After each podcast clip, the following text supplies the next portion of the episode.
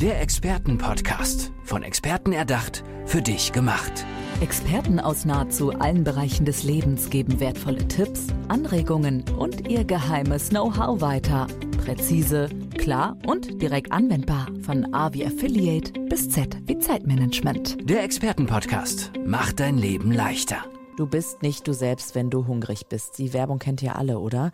Aber habt ihr mal festgestellt, wie ihr eigentlich drauf seid, wenn ihr krank seid, irgendwie erkältet, im Bett liegt und dann so, oh, dann gibt's für mich ganz persönlich nur einen Wunsch. Ich möchte bitte wieder gesund sein und ich tue alles, ich mache alles, alles besser, nur damit es mir wieder gesund, ja, besser geht. Und dieser Wunsch nach Gesundheit oder auch der Wunsch nach was zu essen, das sind eigentlich wirklich mickrige Wünsche im Vergleich zu den Menschen, die eine chronische Erkrankung haben und vielleicht chronische Schmerzen auch haben. Und eine, die dabei helfen kann, sie ist nämlich Expertin für Lebensqualität bei chronischer Erkrankung, ist Inken Kannbach. Schön, dass du da bist, Inken. Ja, ich freue mich sehr, dass ich hier äh, meine Botschaft weitergeben kann und mal von meinen Erfahrungen berichten darf. Genau. Ähm, chronische Erkrankung, darf ich direkt mit der Tür ins Haus ja. fallen und fragen, bist du da selber auch Betroffene und äh, ist das deswegen auch dein Thema geworden? Ja, also das war so klassisch der Anfang. Ähm, in meinem elften Lebensjahr äh, habe ich viel Schmerzen gekriegt, viel Bauchschmerzen, Rückenschmerzen. Ich habe gemerkt, dass ich an Gewicht verloren habe. Ich hatte auch keinen Appetit mehr, irgendwas zu essen. Und ähm, ja, es wusste keiner so richtig, was los war. Und es hat ein Dreivierteljahr gedauert, bis man mir gesagt hat, okay, du hast eine chronische Darmentzündung. Das heißt, du hast die jetzt und äh, die bleibt dann auch da. Wie alt warst du da nochmal? Also es war elf, ich war kurz vor meinem zwölften Geburtstag, oh, glaube ich. Also kurz vor der Pubertät sozusagen, genau, wo ja. das Leben eh schon echt eine Achterbahn ist. Man mhm. fühlt sich ja eh in seiner Haut irgendwie super seltsam wie ein Alien auf dieser Welt. Und dann kommt noch diese Diagnose. Was ist da mit dir passiert?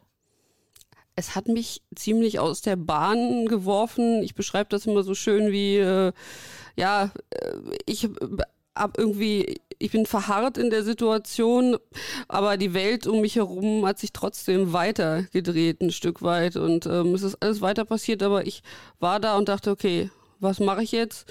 Bin ich jetzt nur noch diese Erkrankung oder ich habe jetzt Medikamente, ich darf das nicht mehr, das muss ich machen.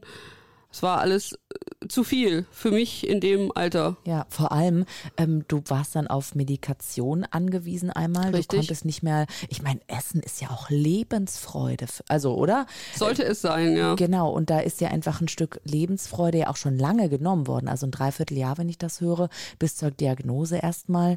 Ähm, wie bist du damit umgegangen, dass du dann da rausgekommen bist? Also wer hat dir geholfen? Also erstmal darf ich sagen, es hat überhaupt, es war mindestens, es waren neun Monate, zehn Monate hat es gedauert, bis überhaupt eine Diagnose äh, da war, weil es wusste keiner, wo er ansetzen sollte. Es war damals niemand in meinem Umfeld, der ähnliche Beschwerden hatte. Und ähm, ja, das war, äh, war eine klassische Umstellung. Jetzt habe ich leider vergessen, was du eben noch gefragt hast. Gar kein Problem. Du, das äh, spricht einfach nur für das Gespräch, dass wir so vertieft genau. sind und dass du auch so in deinen Emotionen von damals vielleicht zurückgegangen bist.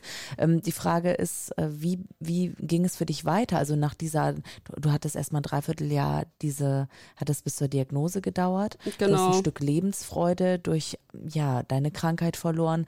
Aber irgendwie muss es ja weitergegangen sein mit deinen äh, kurz vor zwölf Jahren. Richtig. Und ähm, ja, erstmal, ich hatte dann die ärztliche Betreuung, aber gut, Ärzte können in dem Moment nicht äh, in dich hineinfühlen. Die sagen dir, was medizinisch alles möglich ist, was umzusetzen ist, aber ja, wer ist sonst noch da? Dementsprechend, weil das ganz neu war, ich kannte ja auch niemanden, den ich hätte fragen können, wie ist das jetzt, was machst du in der Situation, äh, sei es privat, sei es auch äh, in der Schule.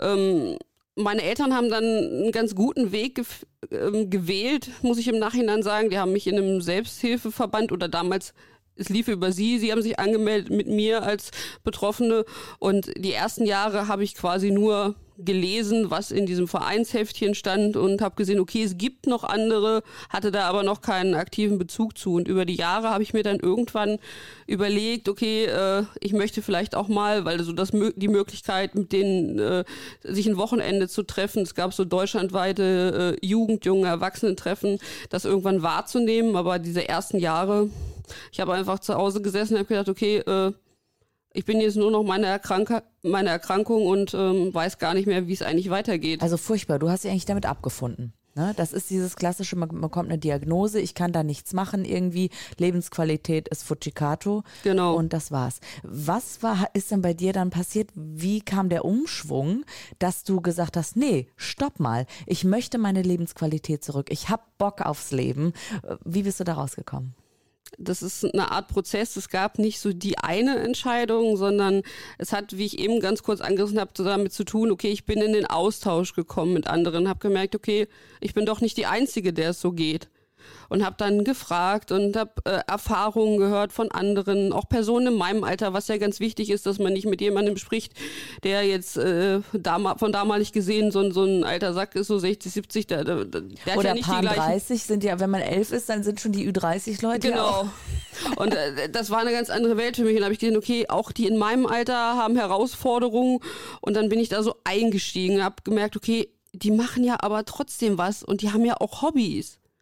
Und die, die wissen auch, okay, es gibt Phasen, da geht's mir nicht gut, aber es gibt auch andere Phasen. Und das hat sich dann so ein bisschen durch mein Leben geschlängelt. Am Anfang habe ich ziemlich viel profitiert von den Erfahrungen anderer, bis es irgendwann so war, dass ich meine eigenen Erfahrungen auf dieser Ebene auch teilen konnte und auch über die Jahre gemerkt habe, okay, wenn ich mich anders fokussiere, ähm, wenn ich trotzdem das mache, was ich will. Ich wollte zum Beispiel immer ähm, studieren äh, irgendwann, was ich dann letztlich auch umgesetzt habe. Das hat funktioniert oder ich wollte immer auch ins Ausland reisen können. Und das habe ich Stück für Stück auch in kleinen bis großen äh, Etappen dann gemacht. Ähm, aber ja, dieser entscheidende Umbruch, wie gesagt, gab es so nicht, aber ein Kernerlebnis war auf jeden Fall, äh, bis ans andere Ende der Welt zu reisen, nach Neuseeland, um zu sagen, okay, ich kann das. Mein Körper schafft das.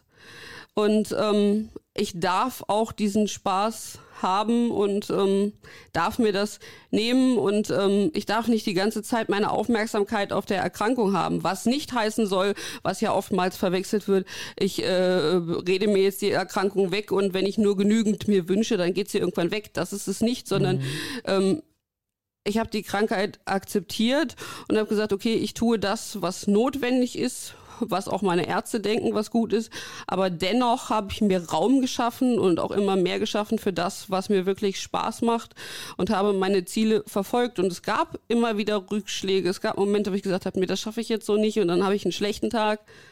Aber dann habe ich auch wieder den nächsten gefunden und habe gemerkt, wenn ich mich nicht auf gestern den Tag fokussiere, der schlecht war, sondern darauf, was ich jetzt heute wieder für Möglichkeiten habe, habe ich dann gemerkt, okay, das ist was ganz anderes. Und da habe ich gesehen, okay, das sollte man einfach viel, viel mehr Menschen mitgeben, dass einfach der Blick auf die Dinge sehr gut, sehr gut. Was ausmacht. Ja, genau, weil ich glaube, unser Gehirn ist ja auch so gepolt äh, aus der Steinzeit irgendwie, wir hören irgendwas rascheln und müssen uns sehr auf die, ne, auf diese kleinen Fehlerchen ähm, oder auf die großen Fehler eben auch fokussieren, damit man eben schnell ja im Überlebensmodus sozusagen ist. Das brauchen wir heute alles gar nicht mehr. Wir können mhm. uns wirklich auf die positiven Dinge des Lebens konzentrieren, Gott sei Dank.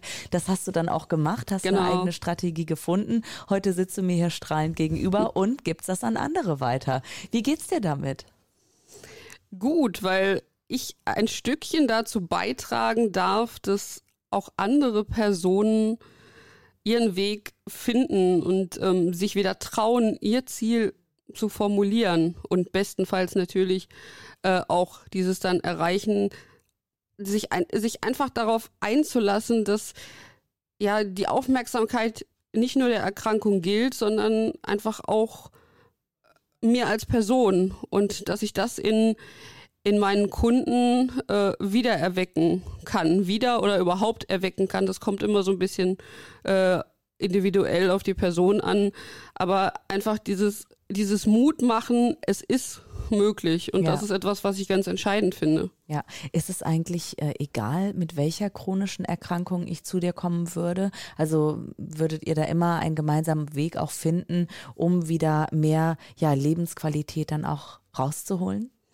Grundsätzlich ähm, geht jede, also ist jede Kra- Erkrankung möglich. Es hängt natürlich ganz individuell damit zusammen, okay, ähm, wo stehe ich jetzt an welcher Stelle und wo möchte ich hin?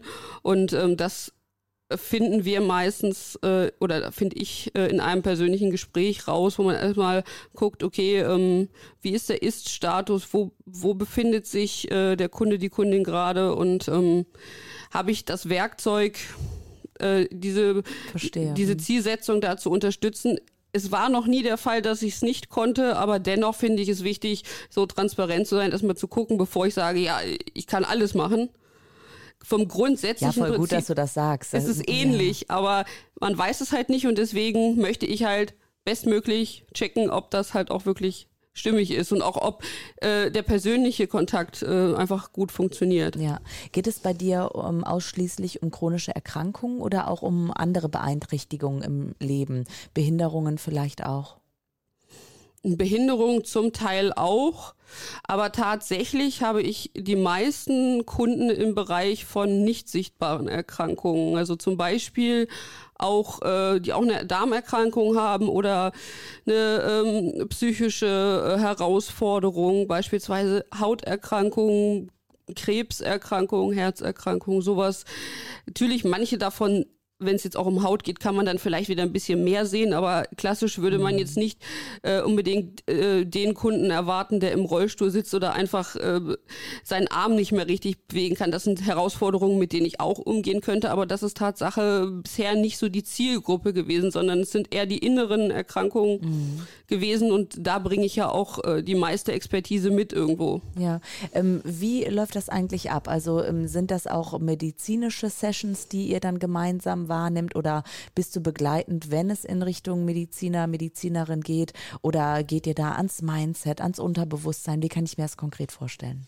Grundsätzlich ähm, ist es so, dass es parallel stattfindet zu einer ärztlichen, schrägstrich therapeutischen Behandlung. Das heißt, äh, es ist in keinster Weise ein Ersatz. Das finde ich auch wichtig nochmal darzustellen.